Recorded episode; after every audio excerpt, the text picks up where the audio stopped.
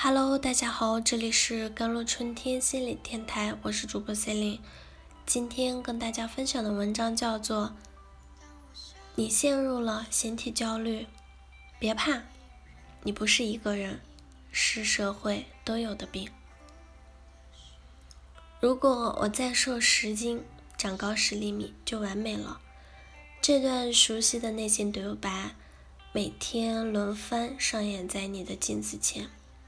明明很瘦，却天天嚷嚷着减肥；明明五官端正，却嫌弃自己长得丑。因为别人一句话，最近胖了点儿，就拼命的解释。或许你陷入了形体焦虑，别怕，你不是一个人，社会都有的病。前一阵微博上疯传一张淑女的品格剧照，不婚。中生代，无论哪个键词都很撩。遗憾的是，这部神剧只是由网友 SUM 不二的脑洞制造出的一场戏。可我最欣赏的是四十一岁的袁泉和四十七岁的欲火飞鸿。去年一部《我的前半生》，让袁泉瞬间成为了舆论的焦点。眼尖的吃瓜群众啊，不忘挖苦袁泉姥姥。镜头下的眼睛皱纹清晰可见。袁泉说：“我喜欢自己这张有阅历的脸，因为契诃夫的很多话剧都要四十岁以后才能演，真霸气。”韩寒说：“袁泉是他印象最为深刻的女演员。”拍戏时，他一直安静的坐在旁边等待，有时看书，有时默默地观察别人表演。最遗憾的是，不论多久，从来没有看到过他拿出过手机。看过许知远采访于飞鸿的十三幺，我实在太佩服这个快要五十岁的女人了。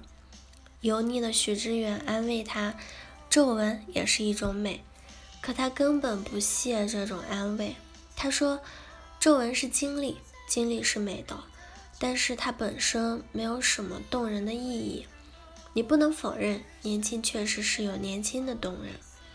当下他四十七岁，与内心自由相对应的是，越来越对自己无所求。他明白人生的每个阶段都有意义，也更爱当下的自己。”其实爱美之心，人皆有之，但不顾一切的要更白、更美、更瘦，那就是枷锁。你的心并不自由，反而被现实牢牢的拴住，终日的焦虑。你害怕别人的看法，害怕连自己都看不起自己。这些年来，我更相信一句话：别人最拿不走的东西，是你的大脑。与其嫉妒别人比自己美，担心跟不上时代潮流，不如武装自己的大脑。毕竟，一个人读过的书、走过的路，都会写在脸上，而不是活成了一字没理、一开口就露馅的网红。说实话，曾经我也非常嫌弃自己的高度近视，因为戴了整整十五年的眼镜，鼻梁有点压垮的迹象。大学时代很流行自拍，我尝试过 P 图的方式来伪装。直到有一天，朋友看我俩的自拍照，翻到我手机里一张完全未修过的照片，说了一句：“这张很好看。”笑得很自然。我镇住了，忽然觉得那些精修的图片就是个笑话。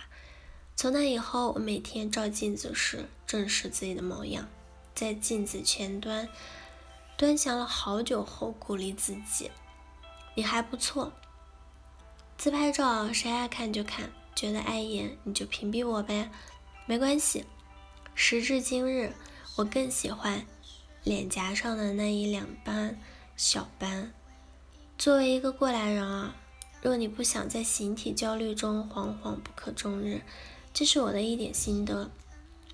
深入反思自己的生活，找到真正的令你不满的根源。不要对自己太严苛，放过自己，学会接纳自己，也让别人接纳一个一般甚至不好的你。不过分在意别人的眼光。身体不是用来展示的，觉知你的身体感受，注重自己内心感觉，始终留一部分钱投资自己，不活在消费主义制造的圈圈套里。但也别极度的省，买你能力范围内适合自己的东西。P 图的心可以理解，但别修成蛇精脸，连地板都 P 歪了，你说尴尬不？接受素颜的自己吧。好了，以上就是今天的节目内容了。